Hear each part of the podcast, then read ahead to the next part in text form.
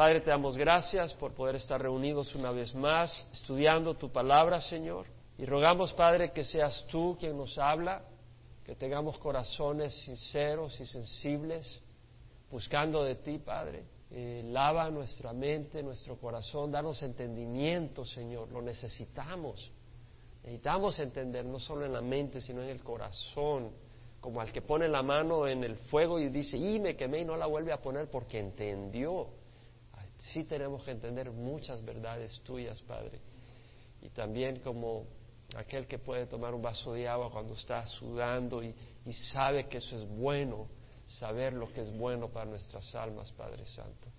Sé tú en medio de nosotros en el estudio de tu palabra, en nombre de Cristo Jesús. Amén. Se pueden sentar, hermanos. Seguimos el estudio de la carta de Pablo a los romanos, que es una tremenda carta, epístola eh, de gran enseñanza y de importancia para nuestra fe y nuestro caminar cristiano.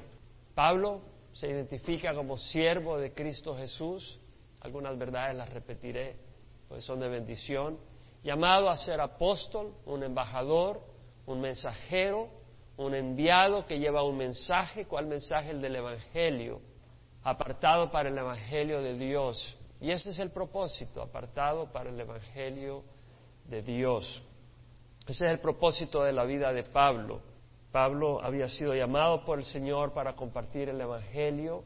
Primero él lo compartía con los judíos, primero con el judío y después con los gentiles, pero dentro del plan de Dios, sabiendo que los judíos iban a rechazarlo, su énfasis iba a ser el pueblo gentil, el mundo no israelita, el mundo no judío.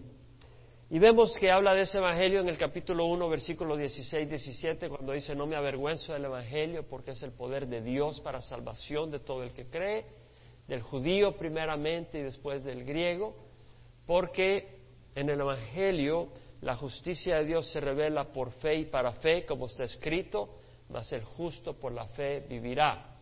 Entonces Pablo nos está hablando ahí ya en el primer capítulo del Evangelio y nos está diciendo que es el poder de Dios para la salvación y que en él se revela la justicia de Dios por fe y para fe. Es decir, la justicia de Dios no se revela por nuestras obras. Si tú quieres lograr obtener el estándar de Dios que Dios demanda por tu esfuerzo, tus obras no lo logran tus obras no son suficientemente aprobadas y entonces no cumples el estándar de Dios y por eso el estándar de Dios se obtiene a través de la fe. Dios te tiene que revestir de una justicia y luego llevarla a cabo en forma eh, actual, primero en forma de posición, eh, te cubre con una justicia de manera que eres visto como una persona justa, aunque todavía hay injusticia en tu corazón y el Espíritu Santo empieza a hacer ese trabajo en ti. Pero esa revelación es por fe y para fe, como dice la palabra del Señor, tal como está escrito, el justo por la fe vivirá. Ahora vimos en el capítulo 3 que Pablo habla de que eh, no hay nadie justo. Si tú dices, no, pero mis obras, eh, Pablo dice un momento, no hay nadie justo, esto es lo que dice la palabra, no hay justo, no hay ni uno, no hay quien entienda, no hay quien busque a Dios, a Dios, todos se han desviado, aún se han vuelto inútiles, no hay quien haga lo bueno, no hay ni siquiera uno. Pablo está dando el dictamen ahí, la diagnosis de toda la humanidad.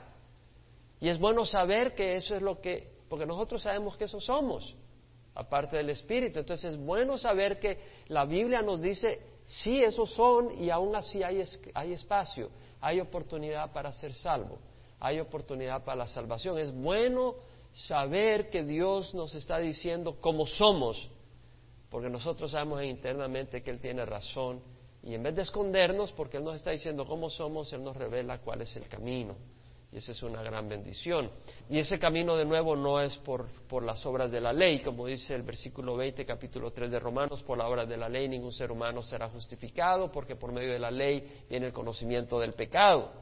Entonces la justicia de Dios se revela, ha sido manifestada, y es la justicia de Dios por medio de la fe en Jesucristo para todos los que creen, porque no hay distinción, por cuanto todos pecaron y no alcanzan la gloria de Dios, siendo justificados gratuitamente por su gracia, por medio de la redención que es en Cristo Jesús. Entonces, es a través de la fe y esa fe nos permite acceso a la gracia, al favor inmerecedero de Dios. Ese favor incluye la salvación, la justicia que no la tenemos, el Señor nos revela, nos, nos revela que Él nos, nos reviste de una justicia que no tenemos y la empieza a llevar a cabo en nosotros y la completa el día que venga por nosotros. En el capítulo 5 vimos las bendiciones de esa justicia. En, el en los primeros versículos donde dice Pablo, habiendo sido justificados por la fe, tenemos paz para con Dios, paz para con Dios por medio de nuestro Señor Jesucristo, por medio de quien tenemos entrada por la fe a esta gracia en la cual estamos firmes. O sea, a través de la fe tenemos acceso a los favores de Dios, al perdón de Dios. Eh, un juez no te puede perdonar si no demanda, si no cumples la sentencia. Entonces Jesús la cumplió por nosotros, Él murió en la cruz por nosotros. Entonces, en esta gracia estamos firmes, dice Pablo.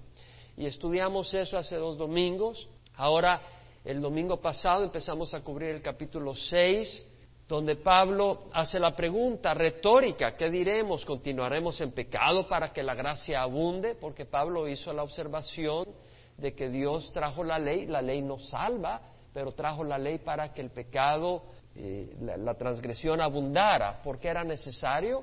Porque eh, la conciencia del hombre está endurecida y Dios trajo la ley para que entendiéramos lo mal que estábamos, lo mal que somos, el, pecado nuestro, la mentira, el engaño, el adulterio, eh, los falsos testimonios, la calumnia, la falta de honrar a Dios, la idolatría. Dios lo establece, nos da la ley para entender que estamos mal entonces, al traer la ley, como somos débiles, con mayor razón la violamos y aumenta la transgresión. Y Pablo dice, donde aumentó la transgresión, aumentó la gracia.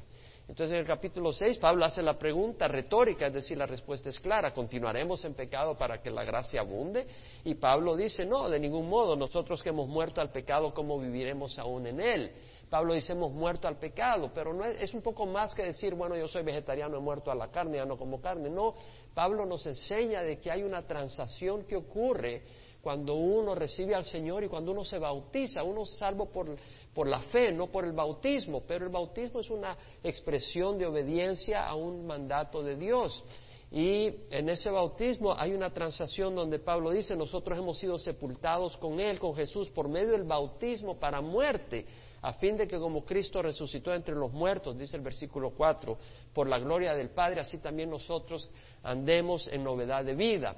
Es decir, Pablo está hablando y luego en el versículo 6 dice, sabiendo esto, que nuestro viejo hombre fue crucificado con él para que nuestro cuerpo de pecado fuera destruido, es decir, vuelto impotente, a fin de que ya no seamos esclavos del pecado. O sea, lo que Pablo está diciendo es que al bautizarnos, nosotros estamos siendo bautizados, los que hemos sido bautizados en Cristo Jesús, hemos sido bautizados en su muerte. En otras palabras, en el bautismo hemos sido sepultados con Jesús para que así como Cristo resucitó de la muerte por la gloria del Padre, así nosotros andemos en novedad de vida. Pablo está diciendo que ocurre una transacción cuando estamos siendo bautizados. El Señor identifica nuestro cuerpo de pecado, nuestra naturaleza pecadora con el cuerpo de Cristo en la cruz. Y ahí se rompe la esclavitud que había en nuestras vidas al pecado, porque éramos esclavos del pecado, no teníamos poder para vivir una vida libre del pecado. No quiere decir que no tropecemos, pero estábamos viviendo totalmente absorbidos en pecado. Entonces el Señor rompe esa cadena y eso es lo que enseña el capítulo 6, los primeros 11 versículos. De hecho, en el versículo 7 dice, el que ha muerto ha sido libertado del pecado. En otras palabras, en esa transacción donde nosotros somos identificados con el cuerpo de Cristo, nuestro cuerpo de pecado ha muerto, dice Pablo, y por lo tanto ya somos libres. Ahora, en el capítulo 6, versículo 12, vamos a continuar. Eh, antes voy a mencionar el versículo 11 del capítulo 6, donde que ya lo cubrimos la semana pasada, pero quiero usarlo de nuevo como un trampolín. Eh, Pablo dice ahí, así también vosotros considerados muertos para el pecado, pero vivos para Dios en Cristo Jesús. La palabra considerado en el griego realmente es contabilizado, que es una palabra más fuerte. En el inglés está, en el español está demasiado suave. Pablo dice en el versículo 11, así también vosotros considerados, contabilizados, tomad en cuenta, muertos para el pecado, pero vivos para Dios en Cristo Jesús. En otras palabras, si tú tienes en una cuenta diez mil dólares, pero no lo sabes, si hay una emergencia, no la puedes usar, porque no sabes que lo tienes en tu cuenta. Entonces es importante saber que está en tu cuenta eso. Entonces, cuando hemos venido a Cristo de corazón y le hemos pedido perdón, en nuestra cuenta está la libertad de la esclavitud del pecado. Ya no tenemos que ser esclavos del pecado, somos libres. Y si no lo sabes, es decir, un, gavilán ahí que está pequeñito, está corriendo con los pollitos y no sabe volar porque no sabe que es gavilán, ¿verdad? Entonces nosotros, eh, si no sabemos que somos libres, seguimos en el lodo porque no entendemos que no tenemos que seguir ahí.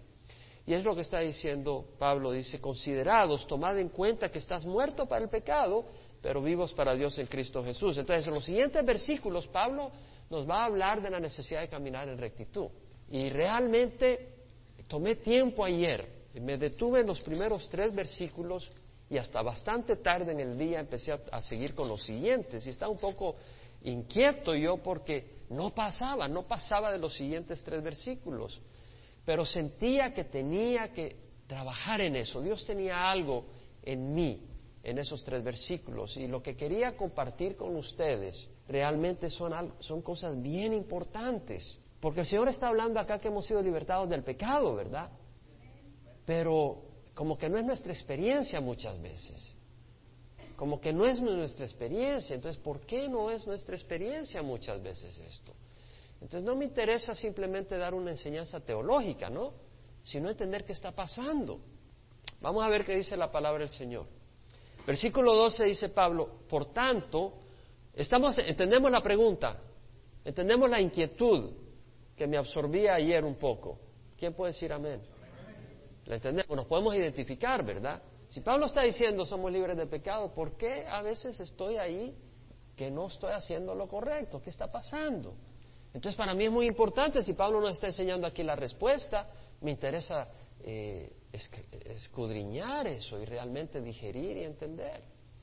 Entonces Pablo dice, por tanto, no reine el pecado en vuestro cuerpo mortal para que no obedezcáis sus lujurias ni presentéis los miembros de vuestro cuerpo al pecado como instrumentos de iniquidad, sino presentaos vosotros mismos a Dios como vivos de entre los muertos y vuestros miembros como, a Dios como miembros de justicia, como instrumentos de justicia. Entonces, ¿qué nos está diciendo aquí Pablo? Por tanto, no reine el pecado en vuestro cuerpo mortal. Y la palabra reine acá en el griego es reinar ser rey, gobernar. Y Pablo está diciendo que el pecado no gobierne tu vida. Y el pecado puede ser la inmoralidad, puede ser criticar a otros, puede ser la amargura, el odio, el resentimiento, puede ser la codicia, puede ser la idolatría, puede ser la arrogancia. Todas esas son cosas pecaminosas y Pablo dice que no reine en vuestro cuerpo mortal y luego dice, para que no obedezcáis sus lujurias. Y la palabra lujuria quiere decir deseos, apetitos, a lo prohibido. Hay cosas que no son aprobadas por Dios para nuestras vidas. Entonces Pablo está diciendo, no reine el pecado en vuestro cuerpo mortal para que no obedezcáis sus lujurias. Y luego dice, ni presentéis los miembros. Y la palabra presentar acá quiere decir poner a la par, poner a la disposición estar a la mano, presentarse un siervo ante su amo para hacer su voluntad. Entonces Pablo dice, no presentéis los miembros de vuestro cuerpo al pecado como instrumentos de iniquidad. ¿Cuáles son esos miembros? Nuestras manos. No las usemos para iniquidad, nuestros labios, no las usemos para iniquidad, nuestros ojos, no los usemos para iniquidad, nuestros oídos, no los usemos para iniquidad, no los usemos para oír cosas malas, no usemos nuestros labios para decir cosas malas. No usemos los labios para dar cariño donde no corresponde. No usemos nuestros pies para entrar a donde no debemos. No, usemos, nuestros pies para huir de donde no debemos de huir, de las responsabilidades que tenemos que tomar. No usemos nuestra cabeza, nuestras mentes para maquinar cosas malvadas. Entonces Pablo está diciendo, no os presentéis los miembros de vuestro cuerpo al pecado como instrumentos de iniquidad, sino presentaos vosotros mismos a Dios como vivos entre los muertos, es decir, estábamos muertos, incapaces de hacer las cosas de Dios. Y ahora que hemos resucitado en Cristo Jesús, presentémonos a Dios como vivos, vivos para hacer su voluntad. entre los muertos. Los demás están muertos, no tienen el poder para hacer el bien. Pueden tener el deseo, pero no tienen el poder porque no han recibido a Cristo Jesús, no han sido libertados. Para recibir a Cristo Jesús tenemos la promesa de la libertad. Es una promesa. Entonces dice, eh, presentados vosotros mismos a Dios como vivos entre los muertos y vuestros miembros a Dios como instrumentos de justicia. Ahora luego dice, porque el pecado, versículo 14, no tendrá dominio sobre vosotros, porque no estáis bajo la ley, sino bajo la gracia. Entonces acá Pablo, acuérdese que en el capítulo 6, versículo 6 dijo, nuestro viejo hombre fue crucificado con Jesús para que nuestro cuerpo de pecado fuera destruido, es decir, convertido en impotente sin que tenga la influencia y el poder y el dominio sobre nosotros a fin de que ya no seamos esclavos del pecado, porque el que ha muerto ha sido libertado del pecado. Eso dijo en capítulo 6. Y ahora en el versículo 14 de ese mismo capítulo usa otras palabras. Las palabras anteriores eran, estás muerto al pecado, ya, no eres, ya eres libre para no seguir pecando, está diciendo. Pero ahora lo vuelve a decir en otras palabras, el pecado no tendrá dominio sobre vosotros. Puede decirlo conmigo, el pecado no tendrá dominio sobre vosotros, porque no estáis bajo la ley, sino bajo la gracia. Ahora lo vamos a personalizar. El pecado no tendrá dominio sobre mí porque no estoy bajo la ley, sino bajo la gracia. Lo vamos a decir. El pecado no tendrá dominio sobre mí porque no estoy bajo la ley, sino bajo la gracia. Vamos a ver qué significa esto realmente. Cuando Pablo dice, no estamos bajo la ley por eso el pecado no tiene dominio sobre mí, es porque cuando estoy bajo la ley, la ley lo único que hace es mostrarme lo que es el estándar de Dios. La ley no me da el poder para cumplirla. La ley no me hace capaz de poder cumplirla. Simplemente me, hace, me frustra porque me hace sentir que realmente no puedo alcanzar a Dios. Eso es lo que hace la ley. La ley depende del hombre y de la obra del hombre, que el hombre tenga el poder de cumplirla. Eso es estar bajo la ley y no tenemos el poder para cumplirla. Entonces, por eso dice, el pecado no tendrá dominio sobre mí porque no estoy bajo la ley. Si estuvieras bajo la ley, estás en problemas, porque la ley te muestra lo que tienes que hacer. Y tal vez tú dices, he recibido al Señor y sigues estando bajo la ley. Ok, para que Dios me siga probando, yo no puedo hacer esto, yo no puedo hacer esto, yo no puedo hacer esto, yo no puedo hacer lo otro, yo tengo que hacer esto, yo tengo que hacer lo otro. Estás bajo la ley, estás queriendo lograr la aprobación de Dios por lo que haces. Equivocado. Tú no puedes lograr la aprobación de Dios por tus obras. Y, y cuando estás tratando de lograrla de esa manera, vas a estar derrotado porque no puedes. No puedes. Amén. Entonces, y sigues de la misma manera tratando y continúas de la misma manera. Entonces Pablo dice, no, el pecado no tendrá dominio sobre ti porque no estás bajo la ley. Olvídate de la ley por un segundo. Estás bajo la gracia. ¿Qué quiere decir estar bajo la gracia? Porque si dice que el pecado no tendrá dominio sobre mí porque estoy bajo la gracia, quiero entender eso. Porque es como estar en un laberinto. Si tú te sabes intelectualmente cuál es la salida del laberinto, pero no entiendes cuál es esa salida, de nada sirve. Las coordenadas de la salida está a tres metros a tal lugar, a 20 metros al norte, y no sabes cuál es el norte, cuál es el sur, y no sabes hallar la salida. Entonces tenemos que entender cuál es esa salida. ¿Qué quiere decir cuando Pablo dice no está bajo la ley, sino bajo la gracia? Bueno, estamos listos. Estar bajo la gracia quiere decir que la obra libertadora no es mi esfuerzo. Para ser libre del pecado no es mi esfuerzo. Cuando es bajo la ley, para ser libre del pecado es mi esfuerzo. Cuando estoy bajo la gracia ya no es mi esfuerzo para ser libre del pecado. ¿Quién dice gracias, Dios mío? ¿Verdad? Qué, qué, hermosa esa respuesta. Si ya no es bajo mi esfuerzo, gracias Señor, porque con mi esfuerzo yo no puedo. Entonces dice, es bajo la gracia, ya no es por mi esfuerzo, es Dios quien hace la, obra libertadora. Veamos en 1 Pedro 2.24, no vayan ahí porque tengo muchos versículos más, pero se lo voy a decir.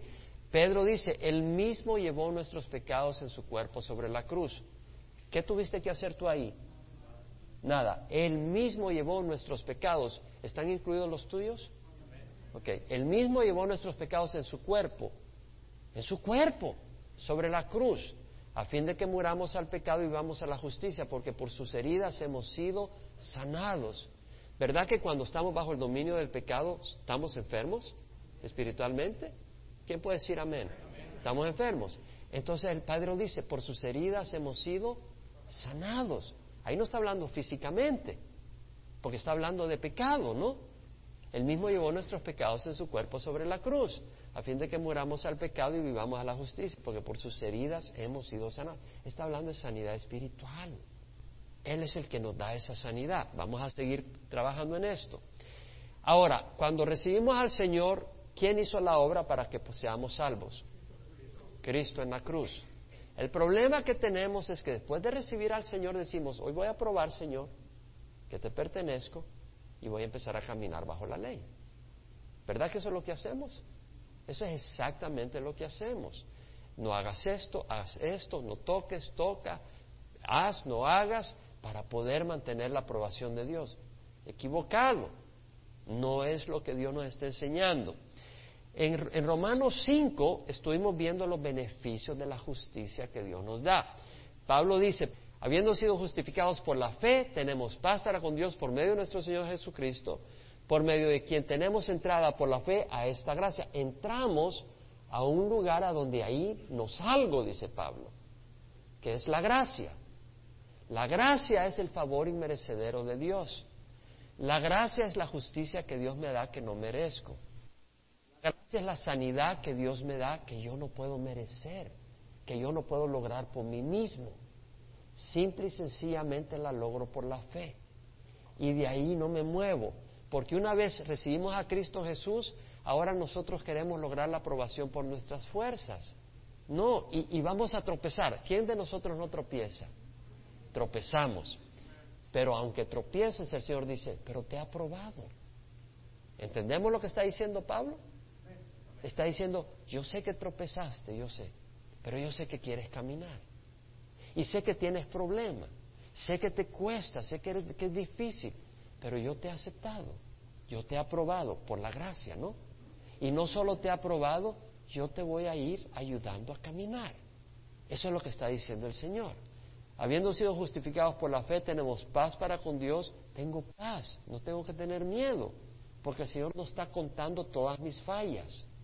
Habiendo sido justificado por la fe, tengo paz para con Dios por medio de nuestro Señor Jesucristo. Por medio de quien tenemos entrada por la fe a esta gracia, en la cual estamos firmes, de ahí no me muevo. Y cuando te mueves empiezas a ser arrogante. ¿Quién de nosotros no lo ha hecho? Llevo una semana buena, mis ojos no se desviaron para nada. Mis labios hablaron perfecto porque tenía laringitis y no podía hablar. Mis oídos no oí nada malo porque estaban congestionados. Y mi mente no la usé para nada malo porque andaba un dolor de cabeza tan grande que lo único que podía decir es, Señor, córtame la cabeza. Entonces, llevaste esa semana tan buena que cuando llegaste a la iglesia empezaste a ver a medio mundo. ¿Cómo te fue, hermano? ¿Viviste en victoria? Ah, necesitas el Espíritu. Y empiezas a juzgar a medio mundo. Y no es así. Entonces, Pablo nos dice, habiendo sido justificados por la fe, tenemos paz para con Dios por medio de nuestro Señor Jesucristo, por medio de quien tenemos entrada por la fe esta gracia en la cual estamos firmes. Entonces, no nos salgamos de esa gracia. Ahora, número dos, Pablo dice ahí, y nos, y nos gloriamos en esperanza de la gloria de Dios. ¿Verdad que dice eso? Cinco Dos, y nos gloriamos en la esperanza de la gloria de Dios. Ya cubrimos lo que significa eso. Nos regocijamos en la esperanza de que un día veremos a Jesús glorioso y que Él nos va a dar un nuevo cuerpo y que Él nos va a, a dar la entrada al reino celestial y que nos va a abrazar. Qué lindo todo eso. Entonces nos gloriamos en la esperanza. Aquí viene otro punto. No nos mantenemos libres del pecado por la ley pero sí por la esperanza. ¿Sí me entiende? Si tú estás tratando de mantenerte libre del pecado, viendo la ley y diciendo, Señor, tengo que mantenerla, no la vas a hacer. Pero si pones los ojos en esperanza que tenemos, que fue el versículo que dijo Israel hoy, me llamó la atención porque es uno de los versículos que tengo. En uno de Juan 3, 1 al 3, que dice Juan, Mirad cuán gran amor nos ha otorgado el Padre para que seamos llamados hijos de Dios. Y eso somos. Por eso el mundo no nos conoce, porque no le conoció a Él. Amados, ahora somos hijos de Dios y no se ha manifestado lo que habremos de ser. pero sabemos que cuando Él se manifieste seremos semejantes a Él porque le veremos tal como Él es. Y luego dice, todo el que tiene esta esperanza puesta en Él se purifica así como Él es puro. ¿Sí? Lo que está diciendo es, si tú pones tus ojos no en la ley, pero en Jesús, y que tú eres hijo de Dios, y, pones a pensar que eres hijo de Dios, ¿y qué significa el ser hijo de Dios? Eres hijo de Dios, llevas la imagen de Dios, no colgando, sino en tu persona. Y Dios desea que tú muestres eso, esa gloria, porque eso es lo que eres. Es como tener un carro último modelo de lo más fino, lo tienes lleno de lodo y tú dices, no hombre, si este carro, si tú lo vieras cuando brilla, si tú lo vieras cómo se ve de bonito y, lo lavas y lo tienes limpio, no porque tienes que tenerlo limpio, sino porque quieres que vean ese carro. Y tú dices, bueno, si yo soy hijo de Dios, a la imagen de Dios, ¿qué estoy haciendo en el lodo? Vemos, ya no se trata de la ley, se trata de entender la esperanza que tenemos en Cristo Jesús. Y eso es algo muy hermoso. Entonces, nos mantenemos libres no por la ley o por las obras de la ley, sino también por el Espíritu Santo. ¿Y dónde dice el Señor esto? Bueno, en Romanos 5, uno dice, habiendo sido justificados por la fe, tenemos paz para con Dios por medio de nuestro Señor Jesucristo, por medio de quien tenemos entrada por la fe a esta gracia en la cual estamos firmes. Y luego dice, y nos gloriamos en esperanza de la gloria de Dios, y no solo esto, sino que también nos gloriamos en las tribulaciones, sabiendo que las tribulaciones producen paciencia, la paciencia carácter probado, el carácter probado esperanza, ya estudiamos las palabras esas hace unos dos domingos con una mejor traducción, y la esperanza no desilusiona porque el amor de Dios ha sido derramado en nuestros corazones por medio del Espíritu Santo que nos ha sido dado. ¿Se acuerdan? El amor de Dios. Aquí venimos a otra parte. Dios nos ha dado el Espíritu Santo para que no seamos esclavos del pecado, porque el Señor es el Espíritu y donde está el Espíritu del Señor hay libertad. Entonces Dios nos da el Espíritu Santo para que seamos libres. ¿Cómo hace la obra el Espíritu Santo? Bueno, el Espíritu Santo es dado para que nos revele la palabra de Dios. La palabra de Dios no la entendemos naturalmente. Necesitamos el Espíritu Santo y el Espíritu Santo nos es dado para obtener poder, para hacer lo que es correcto y para no, para no hacer los deseos de la carne, porque la carne pecadora ahí la tenemos, pero no tenemos que ser esclavo de ella. Ahí va a estar, pero ya no tenemos que ser esclavo de ella. Y para no ser esclavo de ella, no puedes tú. Necesitas el Espíritu Santo. Por eso nos da el Espíritu Santo. Y una de las maneras en que nos hace esclavos Satanás, la manera principal, la principal manera, es con la mentira con el engaño. Dígame usted si no fue así en el jardín de Edén. Satanás le dio una mentira a Eva. Satanás no le dijo al probar este fruto vas a morir. Al probar ese fruto tus hijos van a morir. Al probar este fruto tu hijo mayor va a matar a tu segundo hijo. Al, probar este fruto, cuando des a parto, vas a maldecir el día que comáis esa fruta por los dolores de parto. Y, no le dijo a Adán, cuando pruebes este fruto, vas a sudar para trabajar esa tierra y que apenas te dé comida.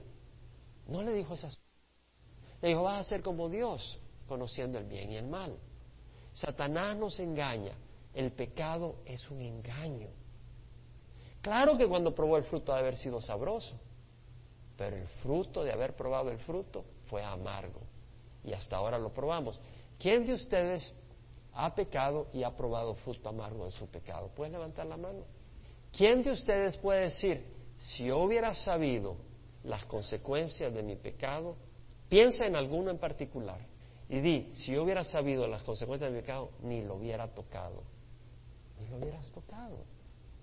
Pero ¿qué pasó? Fuiste engañado. Entonces el pecado es el engaño. El ser esclavo del pecado es ser esclavo de la mentira. El mismo Señor Jesucristo dijo, cuando el diablo habla mentira, habla de su propia naturaleza, porque es mentiroso y el padre de la mentira. ¿A través de quién vino el pecado en el jardín de Edén? Fue Satanás que lo trajo. Y él es el padre de la mentira. Jesucristo mismo habló del engaño de las riquezas. ¿Por qué? Porque muchas personas corren tras las riquezas y sientes poder y protección en las riquezas. Puedes comprar medicina, pero no vas a comprar salud. Si el Señor no te quiere dar salud, no, no la tienes. Puedes comprar placeres, pero no vas a poder comprar un amor genuino. Puedes comprar camas muy cómodas de las marcas de mil, dos mil dólares, pero no te va a dar un buen sueño necesariamente. Puedes comprar un paseo a un lugar muy tranquilo, pero no le va a dar tranquilidad a tu corazón. Te puede comprar aún una Biblia, pero no te puede comprar la salvación. Te puede comprar poder, pero cuando te estés muriendo ese poder de nada te va a servir. Entonces, el Señor habla del engaño de las riquezas. El autor de Hebreos dice, exhortaos los unos a los otros cada día mientras todavía se dice hoy, no sea que alguno de vosotros sea endurecido por el engaño del pecado. Entonces, lo que quiere decir es de que si nosotros no queremos ser esclavos del pecado, tenemos que conocer la verdad, tenemos que caminar en la verdad. Jesucristo, clamándole al Padre antes de morir, le dijo, Padre, santifícalos en la verdad, tu palabra es verdad. Entonces necesitamos conocer la verdad, la palabra de Dios. ¿Por qué crees que Satanás no quiere que vengas a escuchar la palabra? Porque si no escuchas la palabra, vas a estar bombardeado con el engaño de Satanás y ser esclavo de Satanás. Jesucristo dijo, yo soy la vid verdadera, mi Padre es el viñador. Toda rama que no da fruto la quita y toda rama que da fruto la poda para que dé más fruto. Vosotros ya estáis limpio por la palabra que os he hablado. La palabra de Dios nos limpia, no externamente, pero al oír la palabra al conocer la verdad, no quieres tocar la mentira. Si te bombardean y te presentan el efecto de, andar en el carro con unas cuantas bebidas y te muestran el dolor que causa a niños que quedan huérfanos, a mujeres que quedan viudas o personas que quedan como vegetales y, y, estás viendo todo eso, muy difícil que te que eches tus tragos y agarres el carro porque te estás dando cuenta del impacto. Entonces, la necesidad de la palabra es importante porque nos aleja del pecado. Es necesario el Espíritu Santo para entender la palabra. Pablo dijo, el hombre natural no acepta las cosas del Espíritu de Dios. Y para él son necedad y no las puede entender porque se han de discernir espiritualmente. Entonces necesitamos el Espíritu de Dios para entender la palabra de Dios. O sea, el Espíritu de Dios nos tiene que dar entendimiento. Pero necesitamos algo más también. Necesitamos el deseo de hacer las cosas. Tú le puedes decir a tu hijo, ¿sabes qué? Necesitas hacer tal cosa. Sí, pero ahí estás prendido en la televisión y tu hijo no lo sacas de ahí, no le da el deseo de hacer lo que le dices. Entonces tenemos que tener el deseo de hacer las cosas de Dios. ¿Quién nos da ese deseo? Dios. La palabra lo dice en Filipenses 2.13, porque Dios quien obra en vosotros tanto el querer como el hacer para su beneplácito. Somos inútiles, hermanos. ¿Quién puede decir amén? Somos inútiles. Necesitamos, primero estamos perdidos en el pecado. Segundo, tenemos debilidad y no tenemos el poder para salir de ahí. Tercero, no podemos pagar el costo de nuestro pecado. Y cuarto, no tenemos ni el deseo de hacer lo bueno. Y quinto, no tenemos ni la habilidad de entender lo que es correcto. Entonces Dios nos da el Espíritu Santo para hacernos entender lo que es correcto y nos da el, Espíritu Santo para darnos el deseo y el poder para hacerlo bueno. ¿Quién puede decir gracias Dios mío? Eso es lo que dice la palabra del Señor.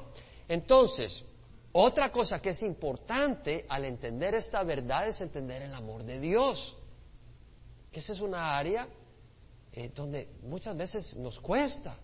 Pero eh, Pablo dice, por ejemplo, tienes en poco las riquezas de su bondad, tolerancia y paciencia, ignorando que la bondad de Dios te guía al arrepentimiento.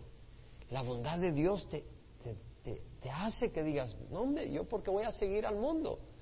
Mira cómo es de Dios conmigo, porque voy a seguir el pecado. Mira cómo es Dios, mira lo que Dios tiene para mí. Entender el amor de Dios es tan importante que Pablo en la carta a los Efesios Dice, por esta causa doblo mis rodillas ante el Padre de nuestro Señor Jesucristo, de quien recibe nombre toda familia en el cielo y la tierra, que os conceda conforme a las riquezas de su gloria, ser fortalecidos con poder por su espíritu en el hombre interior, de manera que Cristo more por fe en vuestros corazones y que arraigados y cimentados en amor, seáis capaces de conocer la profundidad, la anchura, la longitud, la altura y la profundidad y de conocer el amor de Cristo que sobrepasa conocimiento para que sea lleno hasta la medida de la plenitud de Dios. ¿Nos damos cuenta de ese versículo? ¿O, nos pasó por acá? No, Pablo está diciendo, yo doblo mis rodillas para que ustedes pues sean capaces de comprender la anchura, la longitud, la altura y la profundidad y de conocer el amor de Cristo. Él ora para que lo podamos conocer. Naturalmente no se puede. Entonces, ora para que podamos conocer el, amor de Cristo que sobrepasa conocimiento, más allá de lo que podemos tener idea, para que seamos llenos de la plenitud de Dios. Cuando está lleno de la plenitud de Dios no hay espacio para el pecado, ¿verdad? El estar lleno de la plenitud de Dios es estar lleno del conocimiento de Dios, del amor de Dios, del propósito de Dios. No tienes nada que ver con el pecado. ¿Sabes qué? El mundo nos atrae. ¿Quién puede decir amén? Necesitamos un amor mayor. Y cuando conocemos el amor de Cristo, ¿quién le va a dar de espalda a Cristo? Entonces necesitamos esa revelación. Hasta aquí hemos estado hablando de qué para ser esclavos del pecado. ¿Qué necesitamos para ser libres de esa esclavitud? Ser esclavo del pecado es ser esclavo de la mentira. ¿Podemos decirlo? Ser esclavo del pecado es ser esclavo de la mentira. Ser esclavo del engaño. Ser esclavo del pecado es ser esclavo del engaño. Entonces, si queremos ser libres, necesitamos conocer la verdad. Y esa es una persona y se llama Jesús. Jesús dijo, yo soy el camino, la verdad y la vida. Ahora, ya voy a llegar a eso. Pero estamos hablando de la verdad, de conocer la verdad de las cosas. Jesucristo le dijo a los judíos que habían creído en Él, si ustedes permanecen en mi palabra, verdaderamente son mis discípulos y conoceréis la verdad y la verdad os hará libres. Y ellos se molestaron. Y algunos de ustedes se pueden molestar. ¿Cómo dice que son? Yo soy esclavo del pecado. Jesucristo, le, ellos lo dijeron a Jesús. ¿Cómo dice que seremos libres si no hemos sido esclavos de nadie? Somos descendientes de, Abraham. Se habían olvidado que habían estado en, en Egipto de esclavos. Pero Jesús le dijo, el que comete pecado es esclavo del pecado. Y el esclavo no queda en casa para siempre, pero el Hijo permanece para siempre. Si el Hijo se hace libre, seréis verdaderamente libres. Entonces, Cristo es la verdad. Cristo nos hace libres. Al recibir a Cristo Jesús, al pagar Él en la cruz, por nuestros pecados nos liberó del pecado. Al pagar en la cruz nos liberó del pecado, de la muerte. Y la verdad de Él, Él y la verdad de su palabra, de todo lo que estamos estudiando, nos mantiene libres. Pero como estamos hablando no solo de conocimiento de intelectual, sino de una persona. Para mantenerte libres tienes que mantener una relación con aquel que libera, que se llama Jesús. Es a través de la oración. La oración. Entonces quiere decir de que si tú solo te sientas y escuchas la palabra, pero no tienes una vida de oración, no eres libre porque solo tienes conocimiento mental de algunos conceptos, pero no tienes una reunión continua con Jesús. Y aquí venimos al segundo punto. Somos libres por gracia, pero debemos de estar vigilantes y alerta para no perder esa libertad. Es decir, somos libres, pero podemos perder esa libertad. Antes no la podías perder porque eras esclavo. Pero cuando eres libre, porque Jesús te hace libre, cuidado, porque hay alguien que te quiere volver a encadenar. Y ese alguien es Satanás. En una de Pedro 5.8, Pedro dice, sed de espíritu sobre, estad alerta. Vuestro adversario, el diablo, anda como león rugiente buscando a quien devorar. Estad alerta. Entonces, lo que necesitas, Satanás anda como león rugiente buscando a quien devorar. Va a devorar a los que no le pertenecen. Aquellos que, los que ya tienen su, en su jaula, no necesita buscarlos pero está buscando más. Entonces tenemos que estar nosotros alerta. ¿Cómo? Con la palabra de Dios, estudiándola, leyéndola, recordando estas verdades. que son tan importantes. No estamos hablando de cumplir la ley, estamos hablando de la palabra de Dios, de estas verdades, del fruto de las cosas. Entonces, eh, en Efesios 6, 10 al 11, Pablo dice, fortaleceos. O sea, eres libre, pero tienes que mantenerte fuerte para no caer en esclavitud. Y por eso dice, fortaleceos en el Señor y en el poder de su fuerza, revestíos con toda la armadura de Dios para que podáis estar firmes contra las insidias del diablo, contra las estrategias del diablo. Sus estrategias tienen un propósito, hacerte esclavo del pecado. Fortaleceos en el Señor y en el poder de su fuerza, revestidos con toda la armadura de Dios para poder estar firmes contra las insidias del diablo, porque nuestra lucha no es contra sangre ni carne, sino contra principados, contra potestades, contra los poderes de este mundo de tinieblas, contra las fuerzas de maldad en las regiones celestes. Y por eso dice, por tanto, eh, tomad toda la armadura de Dios para que puedas estar firmes y habiéndolo, en el, y habiéndolo hecho todo, estad firmes, sobre todo en el día malo. Estad firmes. Entonces dice, tomad en Efesios 6, dice, tomad toda la armadura de Dios para que puedas resistir en el día malo y habiéndolo hecho todo, estad firmes. Y luego dice, estad pues firmes, ceñida vuestra cintura con la verdad. Es decir, en aquel tiempo usaban túnicas largas, para poder correr tenías que subirte la túnica y amarrarla con el cinto para que no tropieces. Entonces, si quieres correr, si quieres funcionar, necesitas estar ceñido con la verdad, la palabra de Dios. Revestido con la coraza de justicia, es decir, cubrirte con la rectitud que nos da Dios por su sangre y también que la palabra de Dios nos dice qué es recto y qué no es recto. Calzados los pies con el apresto del Evangelio de la paz. Muchas veces salimos ahí para pegar gritos. Y, y dice, no, quiero que seas un hombre, una mujer de paz. Y luego dice, en todo tomando el escudo de la fe. ¿Cómo vamos a tener fe? A través de la palabra. Si solo escuchas gente pagana, gente que está en el mundo, ¿cómo va a aumentar tu fe? Y dice, tomando el escudo de la fe con el que podéis apagar los dardos encendidos del enemigo, tomad el yelmo de la salvación y la espada del Espíritu, que es la palabra de Dios. Entonces vemos que todo esto se basa en la verdad. Y luego dice, con toda oración y súplica, orad en todo tiempo en el Espíritu y así velad con toda perseverancia y súplica por todos los santos. La verdad y la oración. Entonces, si nosotros queremos mantenernos libres del pecado, no está hablando de la ley, está hablando de que necesitamos conocer la verdad de las cosas y necesitamos la oración. ¿Qué pasa? ¿Qué me pasa a mí cuando yo vengo en oración en las mañanas con el Señor? Muchas de las cosas es que primero puedo descargar mis inquietudes al Señor y también puedo oír la voz del Señor, que el Señor me, me, hace ver, porque ahí está el Espíritu Santo. Sabes, esta área está mal, pero no lo hace ver como para sentirme condenado, pero que me hace ver dónde estoy mal. Entonces, eh, o a veces estoy siendo tentado y, estoy orando con el Señor y yo no le puedo esconder al Señor donde me siento tentado, pues al Señor no le puedes esconder y puedes hablar con el Señor sobre tu tentación y el Señor te puede decir, no, no, mira por dónde te va a llevar esto. Y mira porque no te conviene. Y el Señor te va mostrando y te lleva a un versículo, te lleva al otro. ¿Para qué? Para que no caigas esclavo del pecado. ¿Podemos decir amén? Jesús, Jesucristo mismo lo dijo en el huerto de Getsemaní, velad y orad para que no entréis en tentación, porque el espíritu está dispuesto, pero la carne es débil. Somos libres, pero hay una carne que tiene deseo del pecado. La única manera que no seas esclavo de esa carne es velando y orando. No eres esclavo si has venido a Cristo. No eres esclavo, no tienes que obedecer el pecado si has venido a Cristo, porque ¿qué dice la palabra? Por sus heridas hemos sido sanados.